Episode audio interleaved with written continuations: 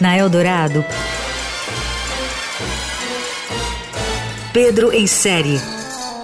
Tudo sobre séries, filmes e outros enlatados. Com Pedro Venceslau.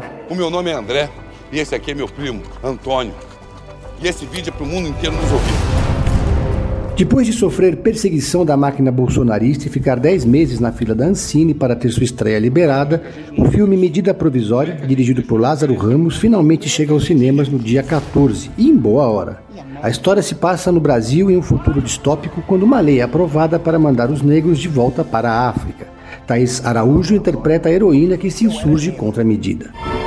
Bora, bora, aqui vem duas. O que, é isso que tá acontecendo aqui? Você é cubana. Eu sou baiana. A ideia é tratada com naturalidade no debate e avança para a criação de um Ministério da Devolução. Medida provisória tem uma pegada de Handmaid's Tale.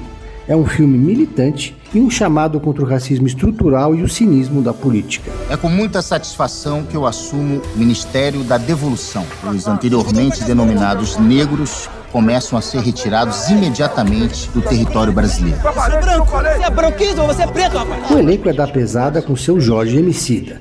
Depois de fazer Marighella, seu Jorge agora encarna um jornalista que não se conforma com sua nova realidade.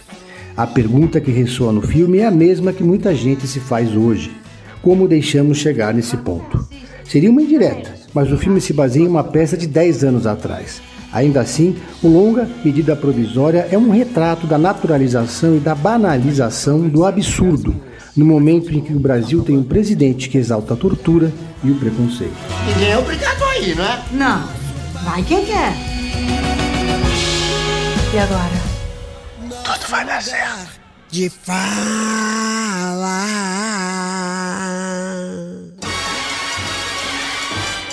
Você ouviu Pedro em série. Tudo sobre séries, filmes e outros enlatados com Pedro Venceslau.